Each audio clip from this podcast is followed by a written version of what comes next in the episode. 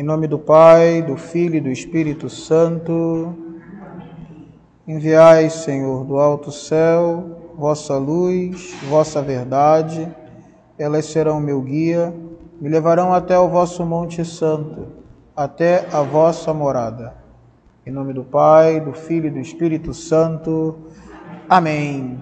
Muito bom estar convosco novamente. Que bom. E hoje nós vamos continuar a nossa investigação e estudo sobre as provas da existência de Deus.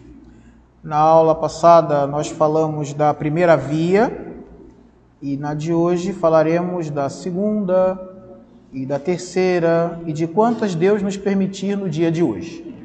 Não sei quantas conseguiremos, mas eu creio em Deus que alguma coisa sairá. né? Olha, para começar assim, na aula passada nós falávamos sobre o motor, que era necessário um motor imóvel para para a existência de Deus, não é isso?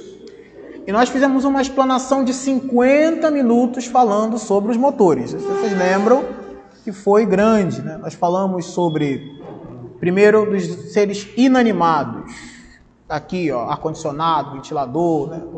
Depois falamos sobre os seres animados, das plantas, dos cachorrinhos, até falar do ser humano. E nós vimos que todas as coisas se moviam por dois processos, ou por uma atração ou por um empurrão. E esses dois processos é, aconteciam em todos os entes que nós falamos, todas as coisas. Quando eu falo entes, pensa em coisas, tá bom? É, acho que a palavra ente tem um significado mais profundo, mas pensa em coisa. Ente é igual a coisa. Nesse momento serve, tá bom? Então, é, eu tenho assim todas as coisas, elas são movidas por outro, possuem um motor, algum princípio que inicia o movimento. E se eu me recordo bem, além de apresentar uma infinidade de exemplos, eu também apresentei que essa era uma demonstração universal. Por que universal? Porque nós fizemos uma prova metafísica complicada de que não, nada poderia ser motor e móvel ao mesmo tempo. Então, isso aí foi que nós falamos na última aula. Porém, para o movimento acontecer, não é suficiente pensar no motor. Eu vou dar um exemplo para vocês agora que vai ilustrar porque não é suficiente falar no motor apenas para explicar o movimento. Imagina que eu boto uma tinta, uma lata de tinta vermelha no alto daquela porta que está ali atrás. E aí eu crio uma arapuca, sabe aquelas que a gente monta assim? E que quando a pessoa abre a porta, a tinta cai na cabeça dela. Né? É fácil imaginar um negócio, uma cena como essa, né? Assim? Pergunto: quem é o motor da tinta que cai? A pessoa que abriu a porta, não é isso? Quem abriu a porta foi o motor, porque ela deu um empurrão, aí do empurrão movimentou a alavanca, a alavanca movimentou a tinta e tá, caiu a tinta em cima da pessoa. Mas se eu perguntasse para vocês de quem é a culpa da pessoa estar tá toda suja de tinta? De quem abriu a porta ou de quem criou a arapuca? de quem criou a Arapuca. Aquele movimento tem um motor bem conhecido. O motor foi aquele que empurrou a porta. Mas a causa da pessoa estar tá toda molhada de tinta vermelha foi de quem criou, quem criou a estrutura. A causa está na construção daquela estrutura. E aqui está um dado importante. Por quê? Porque além do motor, o motor é uma causa, mas o movimento possui outras causas. E essas causas do movimento são chamadas de causas eficientes. Então, além de quem empurra, de quem faz o primeiro, primeiro golpe, você possui outros fatores que servem para o movimento existir. São as causas eficientes. E junto das causas eficientes, tem outras causas também. Por exemplo, uma causa anterior da minha arapuca é que a parede tem que ficar em pé. Não é isso? Porque se a parede não fica em pé, a arapuca não funciona e nada funciona. E a parede, para ficar em pé, eu preciso que o prédio fique de pé. Então o prédio também é causa. Só que ele não é uma causa imediata, ele é uma causa anterior, uma causa primeira. E para o prédio ficar de pé, o engenheiro tem que ser um homem que sabe projetar direito.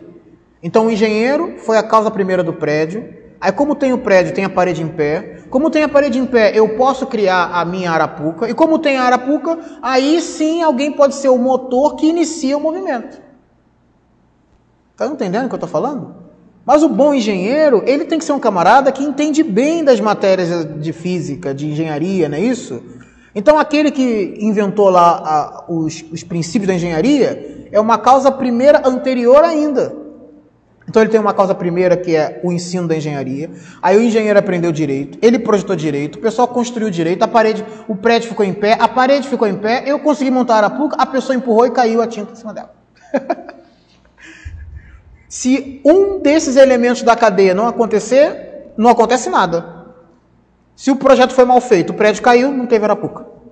Se alguém não construiu direito, o projeto foi bem feito, alguém não fez direito, não cai. Se eu não montei, não cai. Então, vocês conseguem entender que para que um movimento aconteça, tem uma série de causas que, que são necessárias para que possa acontecer aquele movimento. Isso que eu falei são das coisas é, inanimadas, hein? É de uma tinta caindo numa em cima de uma pessoa. E por isso trata daquela, daquela parte do conhecimento que são das coisas inanimadas, das coisas físicas, das coisas das matemáticas, né?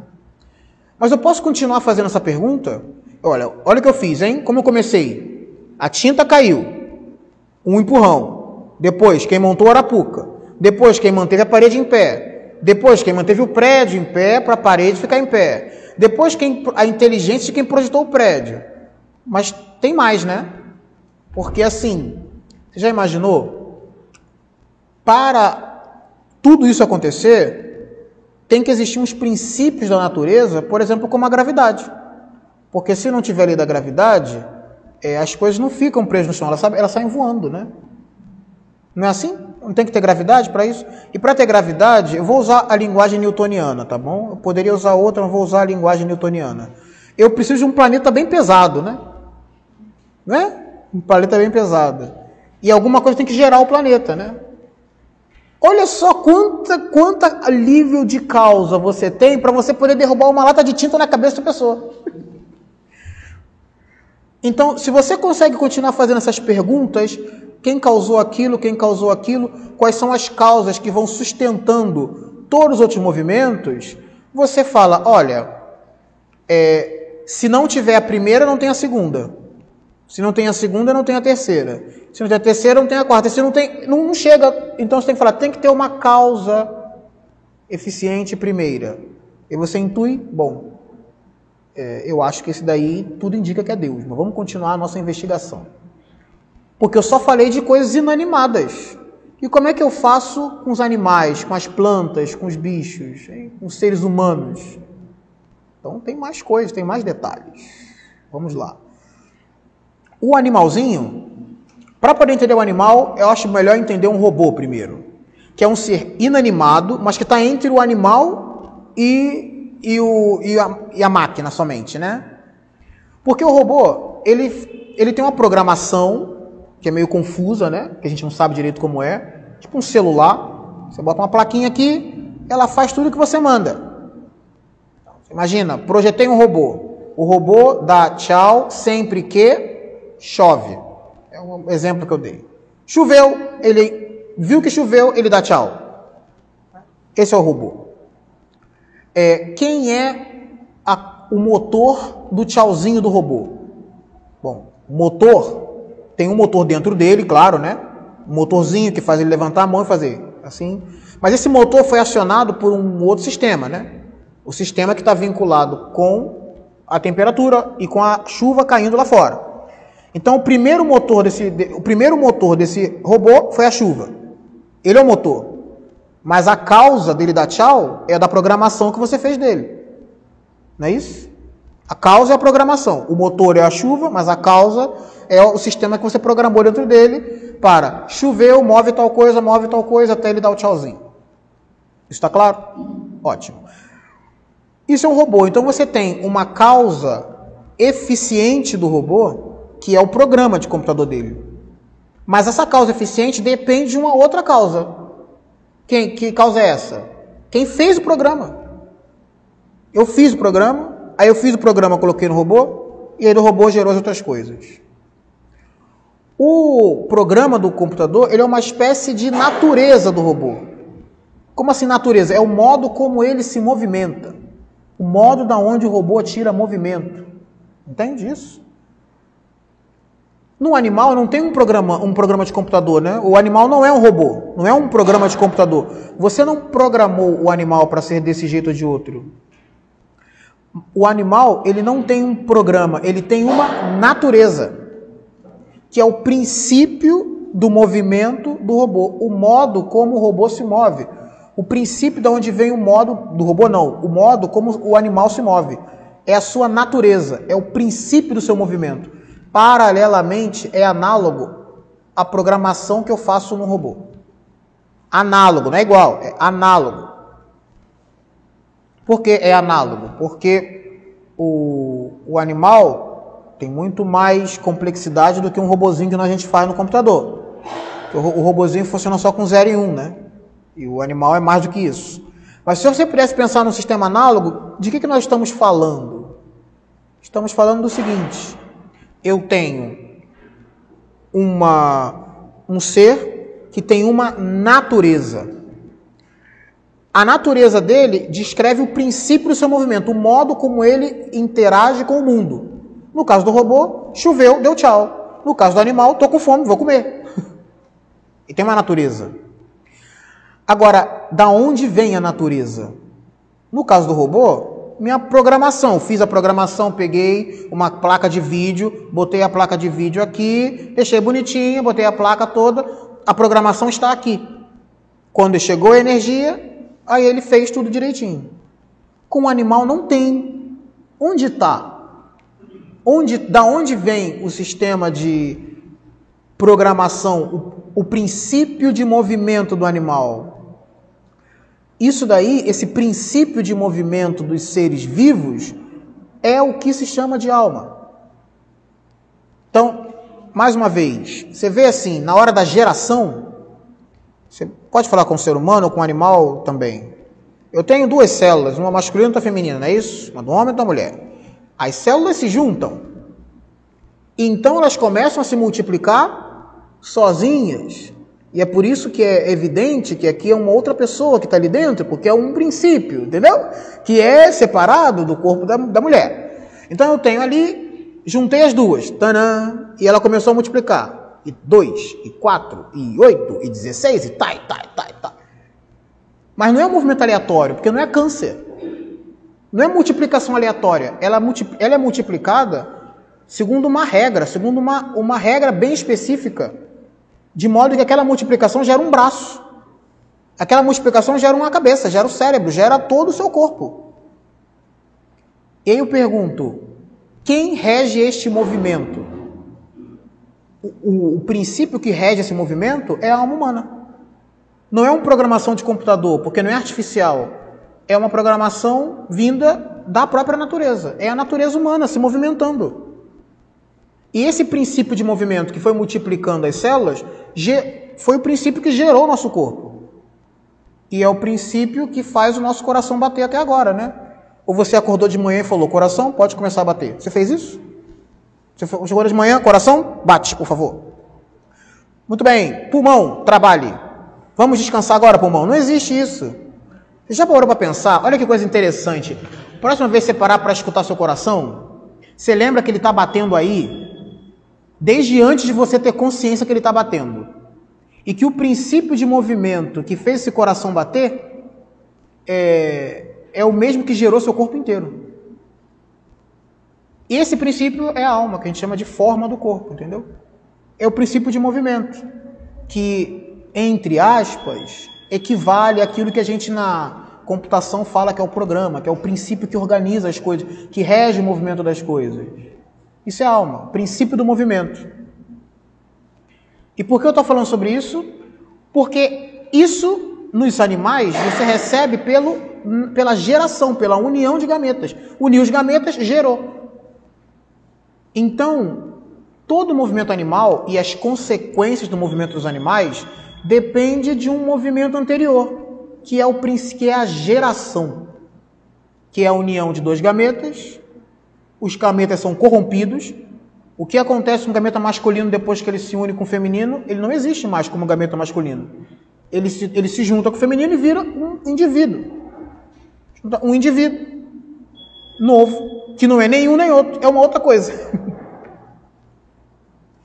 Bem, é, e que significa isso? Que todos os movimentos vinculados aos animais possuem causas eficientes.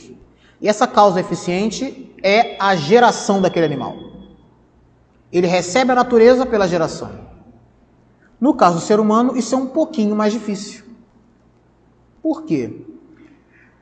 Porque o gameta masculino tem consciência? O gameta masculino tem consciência? Não. Ele não sabe quem ele é. Ele é um, ele é um, ele é, tem vida, mas é vida inconsciente.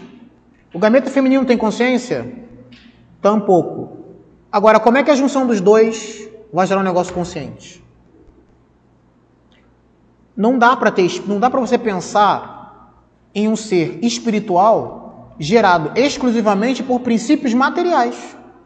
É como tirar a matéria do, é como tirar o espírito da matéria. Só que isso não faz sentido.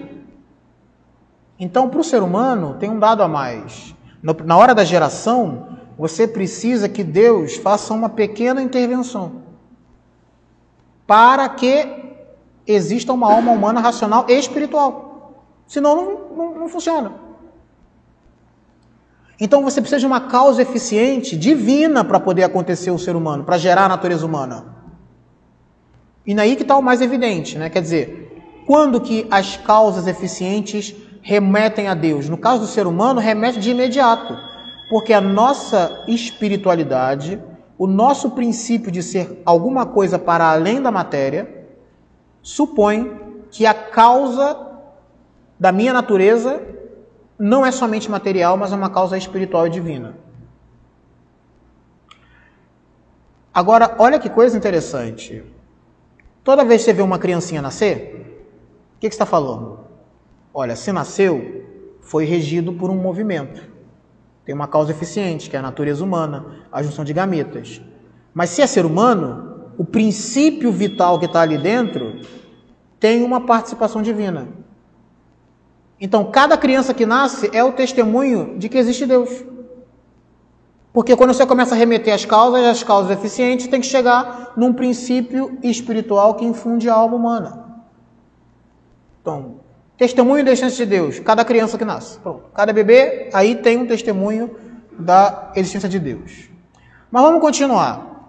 Por quê? O que nós falamos aqui até agora são as experiências que nós tivemos, tá vendo? Eu falei de animal, que é gerado pela causa eficiente. Primeiro eu falei das coisas imateriais. Causas, uma causa sustenta a outra. E agora eu falei das causas dos seres animados, que são animais, por exemplo, né? E esses assim, onde que está o o princípio daquele movimento, na geração dele. Ali que está o programa de computador do cachorrinho veio na geração, no processo de geração do cachorrinho. No caso, o ser humano é, por um lado, o processo de geração, mas por outro, ainda tem um princípio divino a mais. Só que essas causas eficientes, elas sempre remetem ao anterior. Porque o cachorrinho tem que, teve que ter o anterior que gerou, né? Porque para gerar tem que ter dois, né? Apareceu esse aqui, ele foi gerado? Foi, então ele teve pai e mãe. Tá. Agora, para o pai e mãe para ser gerado, teve ele teve o quê? Teve pai e mãe. E teve pai e mãe. E teve pai e mãe. E, e, entendeu? Você vai remontando até tem, tem que ter algum princípio, porque senão, como é que fica? Tem que ter algum, algum princípio. Né? Então, as causas eficientes, elas estão sempre exigindo uma outra causa que dá sustentação para ela. Uma causa eficiente pede outra, e pede outra, e pede outra. Só que essa cadeia não pode ir para o infinito. Porque se a cadeia for para o infinito, é sinal de que não tem fim. Se não é infinito, porque não tem fim, né? Se não tem fim, não tem uma primeira causa. Só que se a segunda causa depende da primeira, lembra lá. Se o seu pai não existe, você não existe. Se o seu avô não existe, não existe seu pai, não existe você.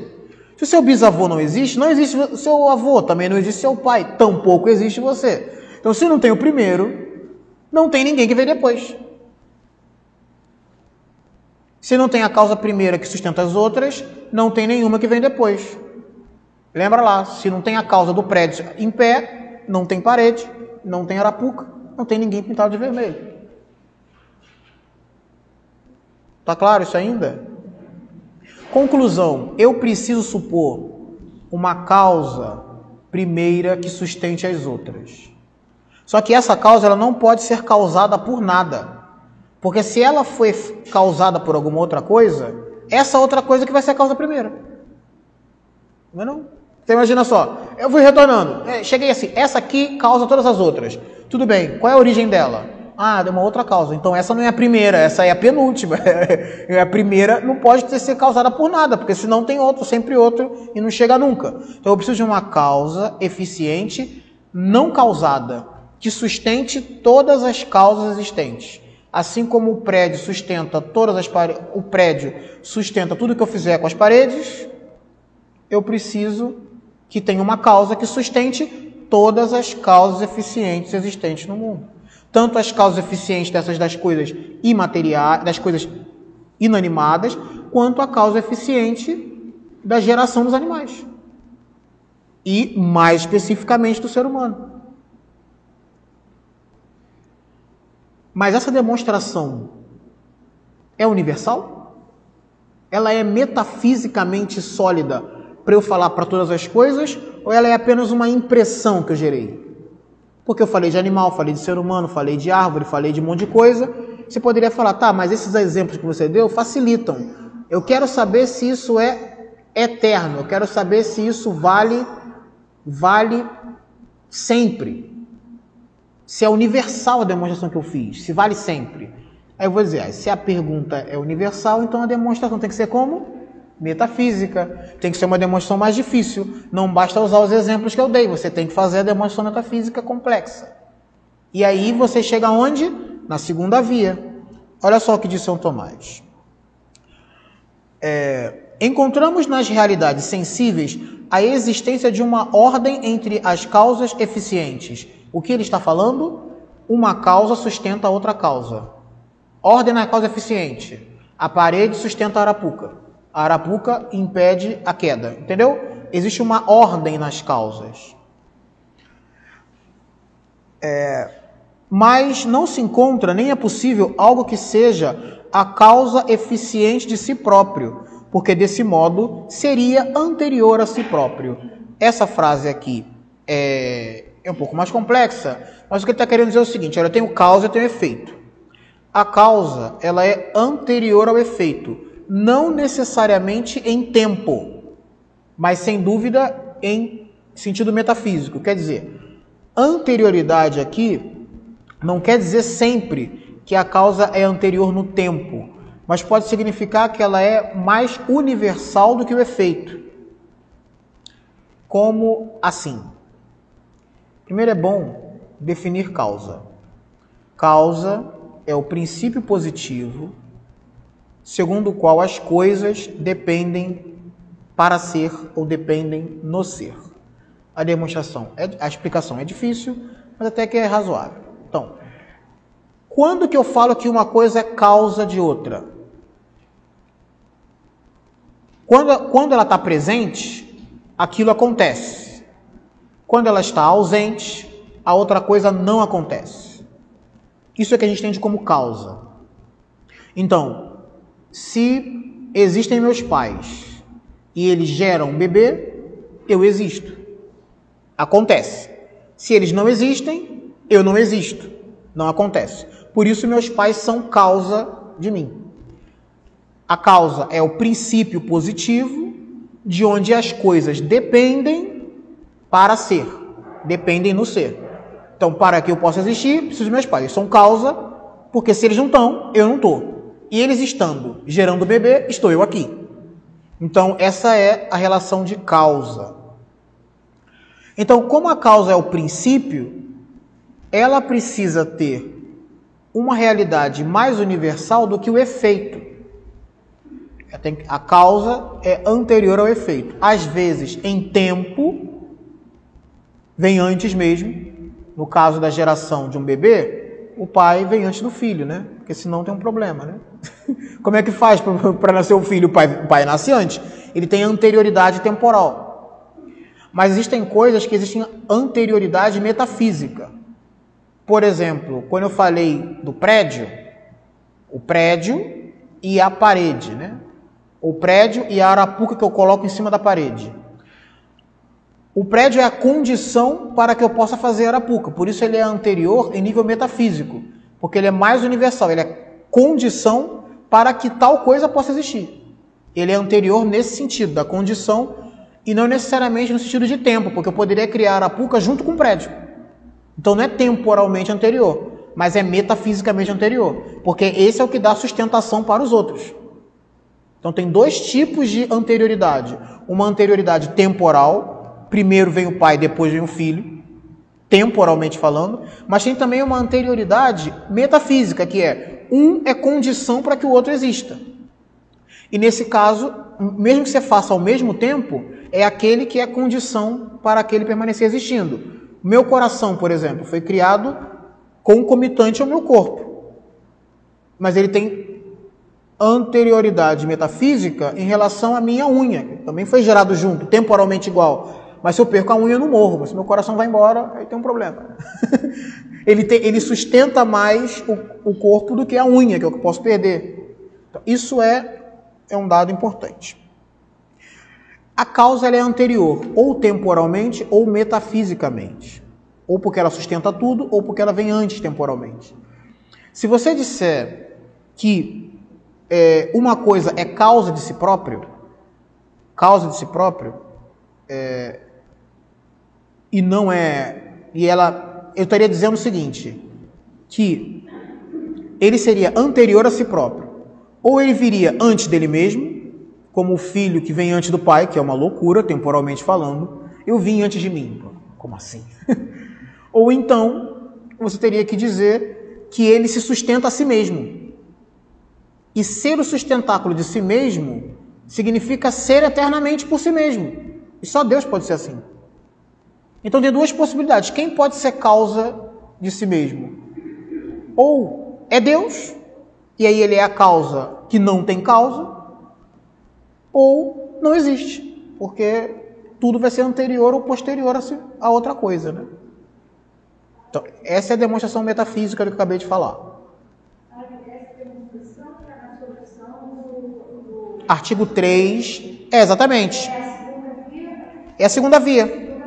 É a segunda via. Ora, tampouco é, é possível, entre as causas eficientes, continuar até o infinito, porque todas as causas eficientes, porque todas as causas eficientes ordenadas, a primeira é a causa das intermediárias e as intermediárias são a causa da última.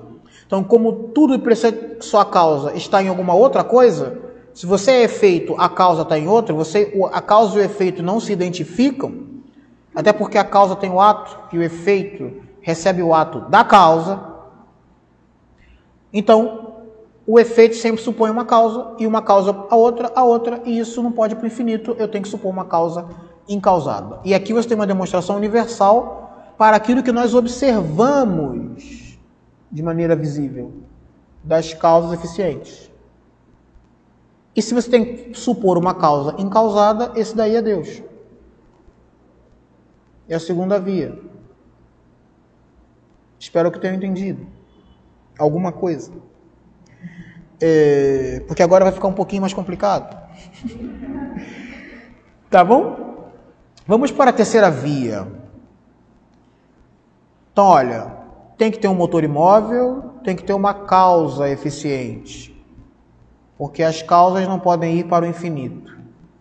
E a causa eficiente são todas aquelas coisas que estão em volta do movimento. Não só o motor que empurra, mas tudo que gera movimento segundo uma ordem específica. Muito bem. Agora, para a terceira, é, é do possível e do necessário. Olha essa coisa interessante. Até agora nós falamos de argumentos necessários, né? Lembra quando eu falei que uma coisa não pode estar em ato e em potência ao mesmo tempo, sob o mesmo aspecto? Eu falei que isso era necessário. Não pode ser de outra maneira, senão é contradição. Agora eu falei, uma coisa não pode ser anterior a si mesma, porque isso é contraditório. Não pode estar em ato e em potência ao mesmo tempo, porque o efeito recebe o ato da causa. E o, a causa é anterior ou metafisicamente ou, ou temporalmente. E não é possível os dois, você ser anterior e posterior ao mesmo tempo, é contraditório. Tá, mas da onde foi que eu tirei essa ideia de que as coisas podem ser necessárias? Porque toda vez que eu faço uma argumentação, eu estou falando é necessário que, é necessário que. Mas o que é ser necessário? Agora ficou mais complexo o negócio. Agora a coisa ficou mais complexa. E eu gostaria de chamar a atenção do grau de questionamento que nasce dessa pergunta. Por quê? Quando eu falo necessário, é eu estou me referindo ao princípio de demonstração das ciências. Quando o cientista fala é isso, você supõe ele está fazendo um argumento necessário. Toda vez que ele tenta fazer uma demonstração científica, a busca é por uma demonstração de algo que seja necessário. Só que em que estão fundadas as necessidades do mundo? Bom, é, vamos lá. Primeiro, as coisas podem ser de duas maneiras: contingentes ou necessárias. Contingente é aquilo, é aquilo que pode ser Pode não ser. Então, esse celular, se esse celular não existir, tá vendo? O mundo continua existindo perfeitamente? Tudo bem? Continua, né? Houve um tempo que não teve celular, agora ele tem, que bom que ele está, mas se ele não tivesse, o mundo continuaria tal e qual. Esse livro não existiu sempre. Se ele não existir, o mundo permanece tal e qual. Como é que eu sei disso? Porque teve um tempo que ele não existiu, e olha, o mundo, tudo permanecia tal e qual, entendeu? O universo não acabou porque esse livro não existia. Essas coisas são coisas contingentes. Pode ser, pode não ser. Tem outras coisas que nós chamamos de necessária. Uma coisa não pode estar em ato e em potência ao mesmo tempo. Uma coisa não pode ser e não ser ao mesmo tempo sob o mesmo aspecto. Que é aquilo que nós chamamos de princípio de não contradição é aquela ideia de que a contradição não existe. Se eu chego para você e falo, eu estou em pé e estou sentado ao mesmo tempo sobre o mesmo aspecto, a pessoa fala, ah, não está. Por quê? Porque não é possível estar em pé e sentado ao mesmo tempo sobre o mesmo aspecto. Não dá. Ou você está em pé ou você está sentado. E você nem pergunta. Você fala, não, isso não existe. Simples assim. Está quente e está frio ao mesmo tempo, sob o mesmo aspecto. Não é possível. Você pode falar, está quente aqui e frio aqui. Agora, quente e frio ao mesmo tempo, no mesmo aspecto, não dá, é contraditório. Você fala, isso não existe. Sem medo de ser feliz. Então, é, porque tem coisas necessárias e outras contingentes. E como é que eu sei que uma coisa é contingente? O critério é bem simples. Eu acabei de usar com vocês. Isso aqui no passado existia? Não. O mundo era mundo? Era. Contingente.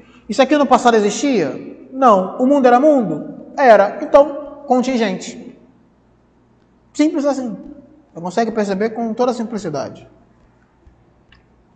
Agora, é... aí São Tomás ele fala o seguinte: mas e o universo inteiro? E agora fica complicado. Porque isso aqui é fácil, né? Isso aqui tá bom. Eu sei que no passado existia, existia. Um animalzinho, por exemplo, a mesma coisa. Um dia ele existiu, outro dia ele não existiu. Antes da, da geração feita pelos pais dele lá, não existia. E depois passou a existir. Contingente. O planeta Terra. Olha, é mais difícil, mas também poderia tranquilamente não existir. E o universo permaneceria existindo muito bem. Agora, e o universo inteiro? Aí é mais complicado, né? Aí fica um pouquinho mais difícil. Mas também é razoável, porque Deus poderia ter criado o mundo, o universo inteiro, de outra maneira. Ele poderia ter feito Plutão ali do lado de, do lado de, de, de Vênus, poderia ter, poderia ter feito Sol azul, se ele quisesse, né? Sol azul, Sol vermelho, seria possível. Deus ter feito um mundo diferente, com outras características. E aí, nesse caso, esse universo que eu conheço seria contingente. Mas o que, que não é contingente? Qual é a raiz da necessidade das coisas? A raiz da necessidade das coisas é o ser, ou o real. Essa é uma das coisas mais abstratas a serem faladas. Eu espero que vocês que dê para compreender. Espero não complicar demais as coisas. Mas a pergunta é muito simples. Qual é a diferença entre você e um desenho animado? Eu vou dizer, olha, é, sei lá, tem desenho animado mais rico que você, sem dúvida, nenhuma, né? Não? Você imagina o Mickey, é um desenho animado, mas é milionário, não é? Você sabe quem é o Mickey, você se diverte com o Mickey, você interage com o Mickey, você ri, você chora com o Mickey. Achei que tem uma. O que, que tem o Mickey? Não existe um rato que fala e que tem um cachorro. Não existe um, um, rato dono de um parque de diversões. E você sabe que esse bicho não existe. Ainda que você consiga interagir com ele, ainda que você consiga desenhar, dizer o que é, você consegue descrever. Ele é até rico, só que ele não existe. Ele é uma. Ele só existe enquanto imaginação e não como realidade. E nós sabemos distinguir as coisas reais das coisas imaginadas. Não, isso é uma imaginação. O pateta, o pateta é uma imaginação, não é uma coisa real. É uma imaginação. Existe enquanto imaginação, mas não existe fora da imaginação das pessoas. Existe como consequência da imaginação das pessoas e não por ele mesmo.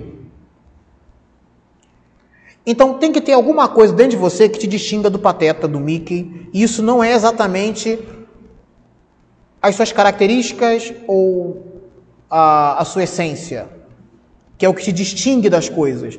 Você consegue discriminar, distinguir o que é um Mickey no universo? Está bem discriminado. Um rato falante que tem um cachorro. Está bem discriminado. Ele só tem um problema, ele não existe.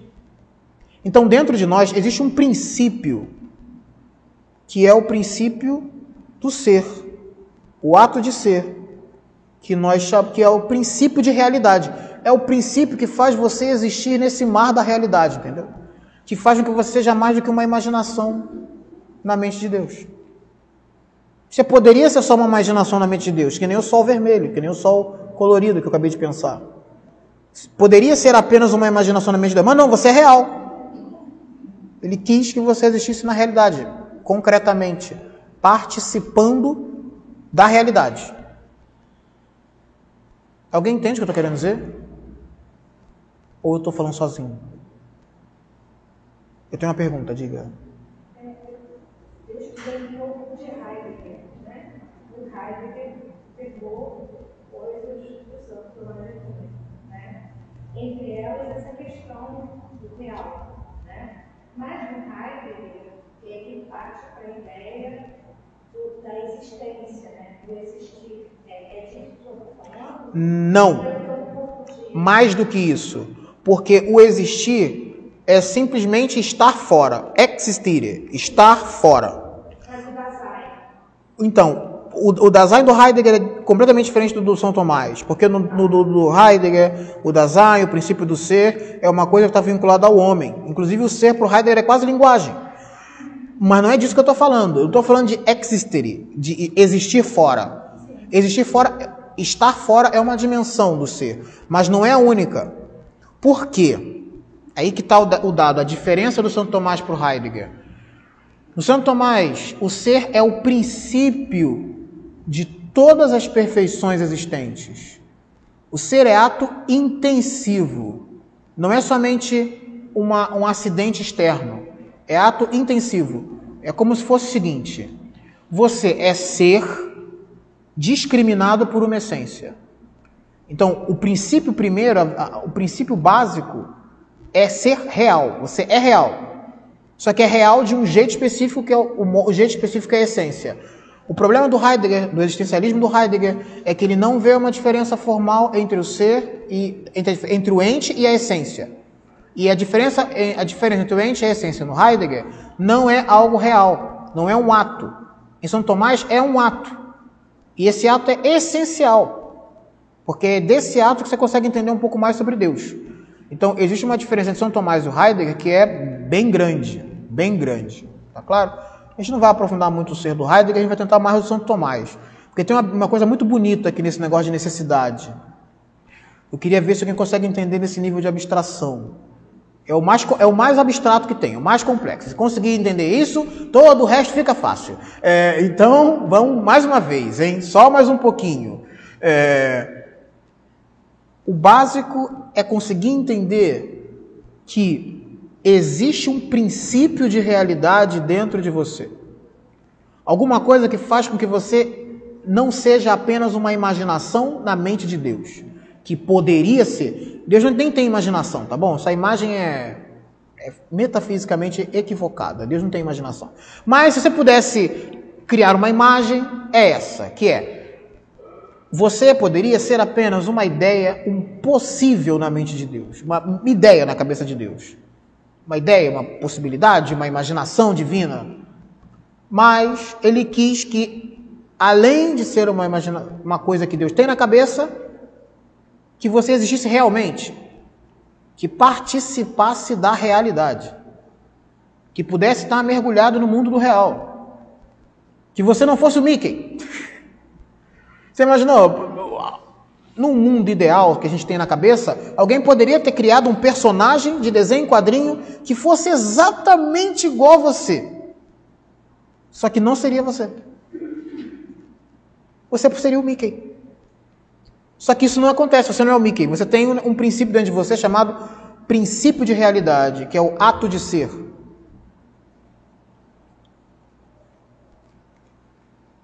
Tudo bem isso que eu estou falando? Nós não somos uma imaginação, graças a Deus, Deus nos deu o ser. Graças a Deus. Eu participo da festa da realidade, entendeu? Participo da festa da realidade. Isso é impressionante. E é o tipo de coisa que é o mais evidente, o real é o mais evidente e por isso o mais abstrato e complexo de entender. E é, é o que a gente menos agradece. Eu participo da festa da realidade. Eu não sou uma imaginação. Tá bom. E o que, que isso tem a ver com, com a necessidade? Porque se eu falei que até o universo é contingente, planeta poderia ser de outra maneira, o Sol de outra maneira, tudo de outra maneira, eu sei que tem filósofos que pensam de maneira diferente. Por exemplo, o. Qual é o nome dele mesmo, gente? Só você precisar que o nome vai embora. Tem filósofo que diz que Deus não poderia ter criado um mundo melhor do que ele fez. Que como tudo que ele faz é perfeito, então ele criou um mundo mais perfeito e pronto, acabou. Aí o São Tomás responderia assim para esse filósofo. Ele vai dizer: É, meu filho, mas todo mundo cria o máximo da perfeição que pode. E qual é o máximo da perfeição divina? Você consegue dizer qual é? Não pode ter máximo da perfeição divina. Ele tem que escolher o mundo para criar. Ele tem que escolher uma estrutura de realidade, porque ele não tem máximo. Todo ser bom e perfeito cria tudo no máximo da sua perfeição. Mas qual é o máximo da perfeição divina? Não tem. Ele, ele é infinitamente perfeito. Então, como é que ele poderia criar uma coisa que esgotasse a sua perfeição? Não tem, ele tem que escolher o mundo. Escolher o melhor mundo que ele, que ele queria, que ele quis fazer. E por isso que em São Tomás, diferente do Leibniz, Diferente do Leibniz, é, o mundo, é, Deus criou o mundo perfeito, mas não o mais perfeito. Porque ele, como ser perfeitíssimo e infinitamente perfeito, poderia criar outras coisas mais perfeitas se ele quisesse. E existe uma beleza espiritual maravilhosa nisso daí. Sabe por quê? Porque ele poderia ter escolhido um mundo que você não existisse. E quando ele escolheu esse mundo, ele escolheu você. Deus te escolha. Entende? Isso daí é, é, é impressionante e, e, às vezes a gente não toma ciência disso. Então, tendo entendido que até o universo é contingente, da onde vem a necessidade? Eu pergunto: o ser, esse princípio de realidade dentro de você, a realidade é contingente? Não estou falando desta realidade. Não estou falando desta realidade, que tudo isso aqui é realidade já com uma delimitação.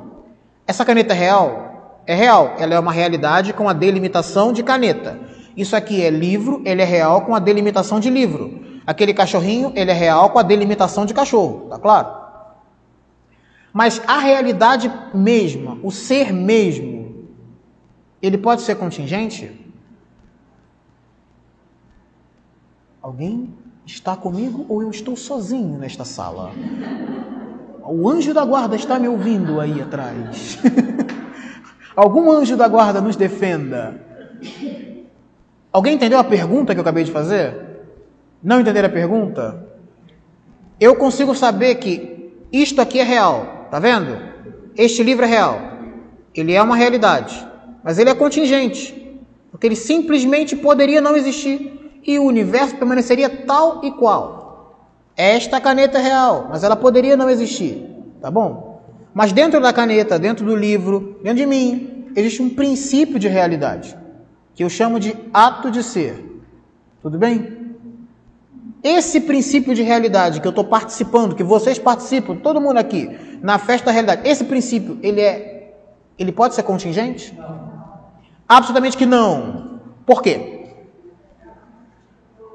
Porque penso o seguinte: se a realidade for contingente, em algum momento ela não foi. Como é que eu sei que esse livro aqui é contingente?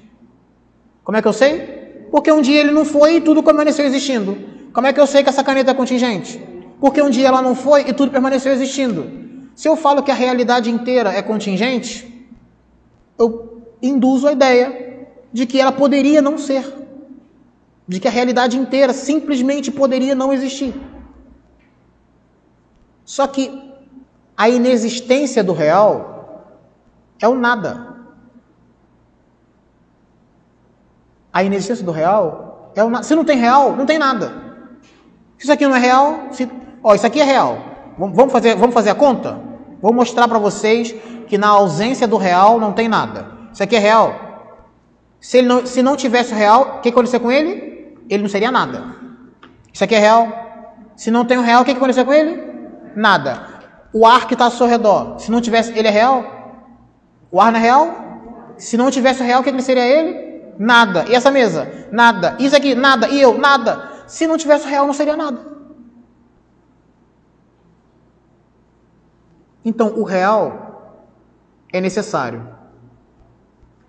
E todas as coisas que são necessárias recebem a sua necessidade de uma outra coisa, que esse é por sinal do ato de ser, que é o real. Agora, vamos para águas mais profundas. É, vamos para águas mais profundas. Eu notei que essa caneta é real, esse livro é real, eu sou real, todo mundo é real, e se esse real não existir, nada mais existe. Mas eu também sei que eu não tenho toda a realidade dentro de mim. Eu sou real, é verdade. Mas eu não tenho toda a realidade dentro de mim.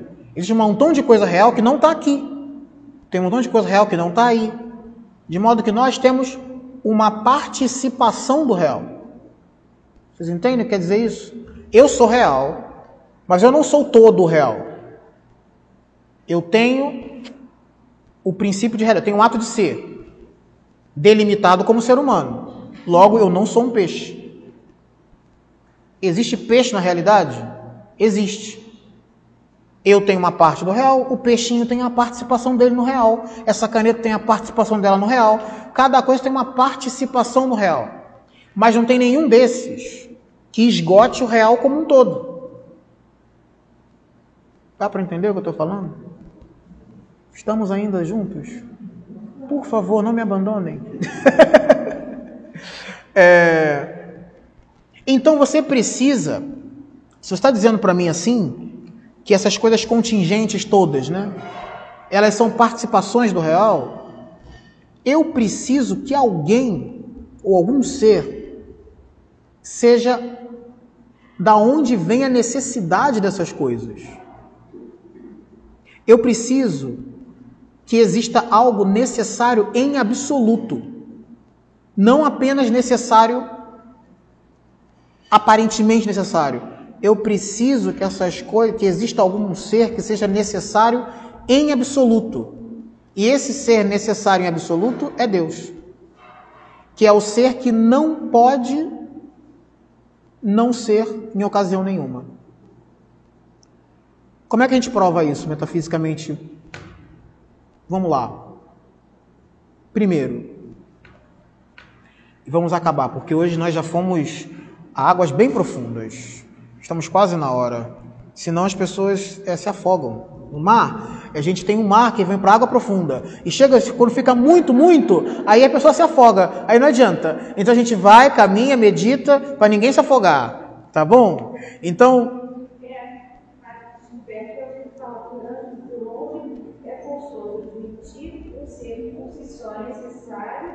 Não tendo de fora a causa da sua necessidade, antes sendo a causa da necessidade dos outros. Isso, isso mesmo.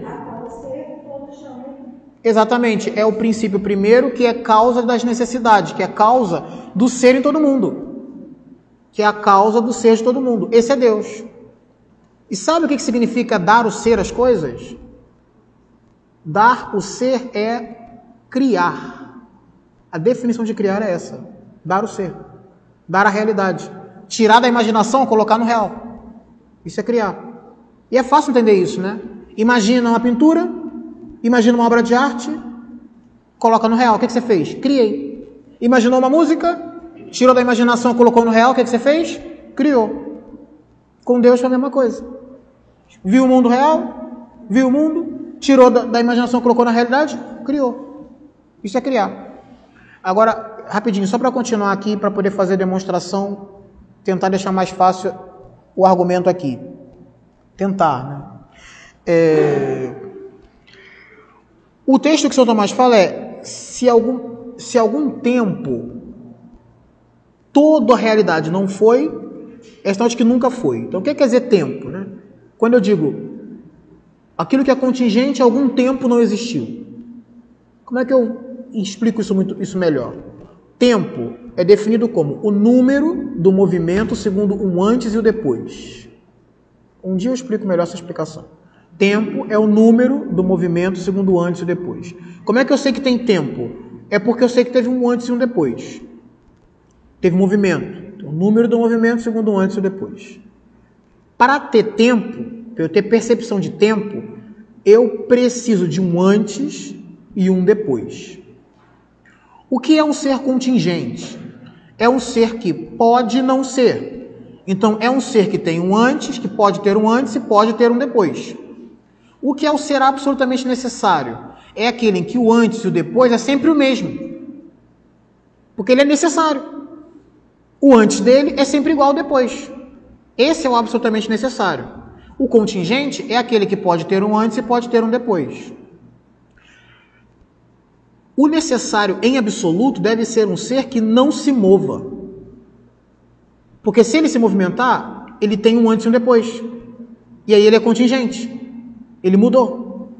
O necessário tem que ser um ser que não se move. E ao mesmo tempo que é causa dos outros, das necessidades dos outros seres.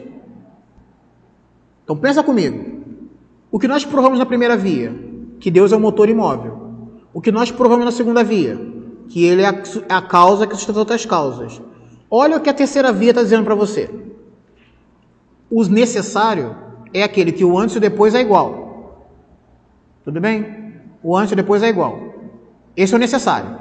Aquele que o antes e depois é igual é aquele que não se move.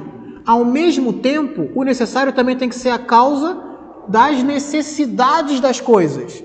E por isso tem que ser a causa de tudo que acontece. Junto a primeira com a segunda, quem é o necessário? Deus. E o que, que isso tem a ver com nossas questões, assim? Tudo que você encontrar no mundo que você falar é necessário o quê? Fundamenta a sua necessidade no necessário por absoluto que é Deus. Então, onde é que Deus está? Em todas as necessidades presentes no mundo. Tudo aquilo que é necessário é uma participação da necessidade de Deus. Alguém entendeu o que eu falei? É aquela história que eu sempre que eu falei da última aula, que é a seguinte: sempre falam que Deus, como era? É, por que Deus se escondeu tanto, né? Eu digo porque procurou tão mal. e a explicação é por quê? Porque você imagina, o princípio de realidade e as necessidades estão presentes. Eu falo, é necessário o quê? É necessário o quê? O tempo todo. Só que eu nunca paro para pensar em que está fundada a necessidade das coisas. A necessidade está fundada na causalidade. A causalidade está fundada no ato de ser. E o ato de ser está fundado no ser necessário, e esse é Deus. Então, toda vez que você fala é necessário que alguma coisa, isso aponta para o necessário em absoluto que é Deus. Alguém entendeu alguma coisa? É, é necessário mais uma explicação. Então, eu, eu posso explicar mais uma vez. É, é, pode escutar mais vezes. A via do necessário e do contingente ela é um pouco mais complexa, porque ela trata daquilo que tem de mais abstrato e complexo, que é o ato de ser. E a próxima via é um pouco mais fácil, sobre o ato de ser como hierarquia das coisas. Mas essa daqui eu estou falando de que existe um princípio de necessidade nas coisas. Necessidade quer dizer, não pode não ser. E o, o princípio de necessidade que nós temos das coisas é o princípio de não contradição. É o princípio de não contradição, basicamente isso. Uma coisa não pode ser e não ser ao mesmo tempo sob o mesmo aspecto. E esse princípio de não contradição, em última instância, está fundado no ato de ser que está presente no interior de todas as coisas. Só que as coisas têm só uma parte desse ato de ser ser perfeito, o próprio ser subsistente é Deus. É isso que eu estou querendo dizer. E se pudesse uma imagem para poder favorecer a compreensão disso, a boa imagem para poder entender é a imagem do fogo. Tem o fogo numa lareira. O fogo esquenta uma sala inteira. Não é assim? Esquenta uma sala inteira. O fogo é o fogo. Ele tem o calor por ele mesmo. Todo o resto tem calor por causa dele. As coisas quentes não são o fogo, mas recebem o seu calor por causa do fogo. Se o fogo apagar, as coisas quentes ficam frias, porque elas recebem o calor do fogo. Mas elas não são fogo. Não é assim? Deus é o próprio ser subsistente. As coisas recebem o ser, recebem a realidade por causa dele. Se ele apagar, não vai apagar. Se ele apagar, as coisas param de existir, porque ele sustenta a realidade das coisas. Mas ele não se mistura com as coisas. Deus é Deus, as coisas são as coisas. Fogo é fogo, as coisas quentes são as coisas quentes. A melhor maneira para poder imaginar essa relação de Deus como o próprio ser subsistente e as coisas como é, coisas que têm uma parte do ato de ser é a imagem do fogo com as coisas quentes. O que é aquela coisa quente lá perto da lareira? Ela tem uma parte do calor do fogo, mas ela não é fogo. Deu para entender a imagem? Essa é a imagem que explicita o que acontece. Então, o fogo é. O calor do fogo é necessário dentro dele. O calor daquela coisa quente é contingente, porque o calor não está dentro dela, está no outro. Da onde vem a necessidade do calor daquelas coisas quentes? Vem do, da necessidade do calor do fogo. Ser quente é essencial para o fogo.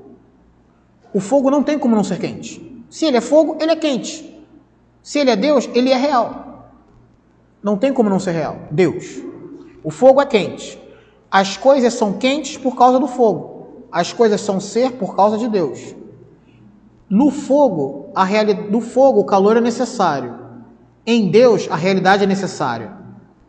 Nas coisas, o calor é contingente. Nas coisas, a realidade é contingente. Em Deus é absolutamente necessária, nas coisas é contingente. É só isso. Lembra da analogia entre o fogo e as coisas que você não confunde do que a gente está falando. Ficou mais fácil agora com a imagem do fogo? Ficou inteligível. Fácil ainda não, mas inteligível. Agora dá para pensar. Deu para entender a imagem? Essa que é a ideia. Fogo, calor. Deus, ato de ser. Deus, realidade. O princípio que te distingue do Mickey. E aí, se você mantém essa analogia, e você conseguiu entender bem essa analogia, é, eu acho que você não vai ter mais dificuldades com o que a gente vai falar depois. Se não entendeu bem, medita um pouquinho mais. Porque essa analogia entre Deus e o fogo é muito importante nesse sentido, entendeu? É bastante importante. Porque é por meio dessa que você vai entender o que é a chamada teoria de participação, que é a quarta via de São Tomás. A quarta via de São Tomás é uma teoria de participação. E é a próxima aula. Tá bom? É, então, vamos parando por aqui. Eu sei que está um pouco difícil. Eu prometo que algum dia ficará mais fácil.